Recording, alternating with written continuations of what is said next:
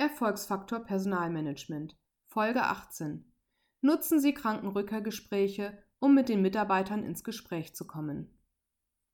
Krankenrückkehrgespräche sind vielfach ein ungeliebtes Thema bei den Führungskräften. Vielen ist es unangenehm, die Mitarbeiter auf ihre Fehlzeiten anzusprechen. Bei den Mitarbeitern und Führungskräften hält sich hartnäckig die Vorstellung, dass diese Art von Gesprächen einen negativen Tenor hat. Dass dies nicht stimmt, wissen wir als Personaler nur zu gut. Doch wie können wir es schaffen, dieses Gespräch im Sinne der Fürsorge und Besorgnis zu führen und die negative Assoziation zu verhindern? Dabei hat das Personalmanagement zwei Hürden zu überwinden.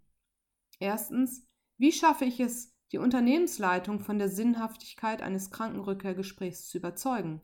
Zweitens, wie schaffe ich es, einen positiven Namen für dieses Instrument zu finden und es fürsorgeorientiert zu gestalten? Dass es nebenbei den inhaltlichen Erfordernissen des betrieblichen Eingliederungsmanagements entsprechen sollte, wäre sinnvoll. Die Unternehmensleitung zu überzeugen, ist der erste kritische Punkt. Häufig ticken Personaler anders als Vorstände. Während für Personalmanager die Sinnhaftigkeit von Personalmaßnahmen klar offensichtlich ist, gilt dies noch lange nicht für die Geschäftsführung. Diese muss durch logische und nachvollziehbare Argumente überzeugt werden.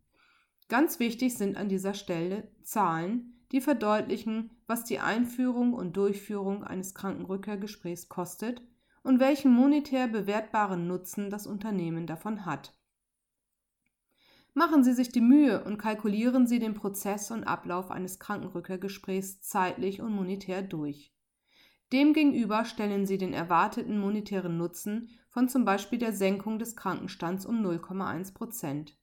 Sie werden erstaunt sein, welche monetären Potenziale sie durch dieses Vorgehen sichtbar machen können und wie begeistert der Vorstand über diese Zahlen sein wird. Im zweiten Schritt gilt es, das Instrument Krankenrückkehrgespräch sinnvoll zu gestalten. Welches Ziel soll verfolgt werden? Was ist der Inhalt des Gesprächs? Wie soll das Instrument heißen? Wie können die Führungskräfte motiviert und geschult werden? Haben Sie den Mut, sich vom betrieblichen Eingliederungsmanagement sinnvoll abzuheben und ein Instrument zu entwickeln, wodurch Sie sich positiv von anderen Unternehmen unterscheiden. Mit den Mitarbeitern sprechen müssen Sie sowieso, aber das Wie macht den Unterschied.